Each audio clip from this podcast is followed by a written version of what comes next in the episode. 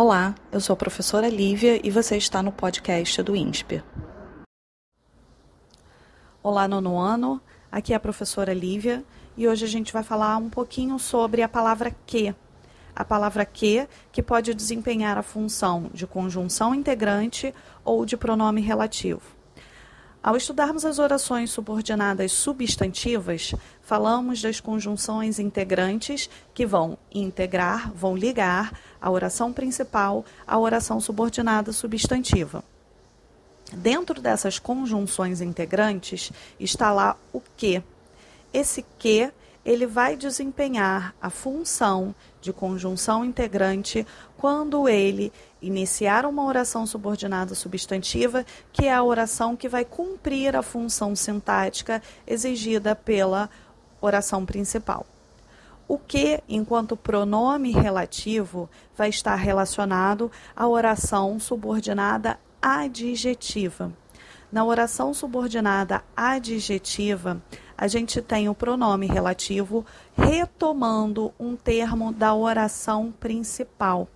Então, esse pronome relativo, ele vai desempenhar o papel de substituir essa expressão para que a oração não se torne repetitiva. Vai exercer uma função sintática também dentro desta oração.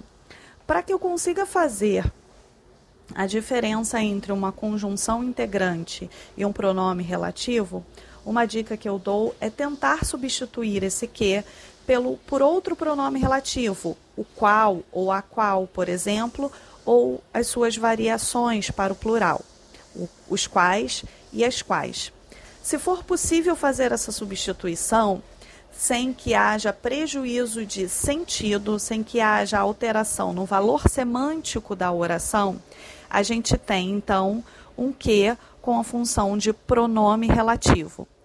Caso essa substituição por o qual, a qual, os quais, as quais seja de alteração do sentido da oração, que não caiba essa substituição, a gente sabe que esse que está desempenhando uma função de conjunção integrante.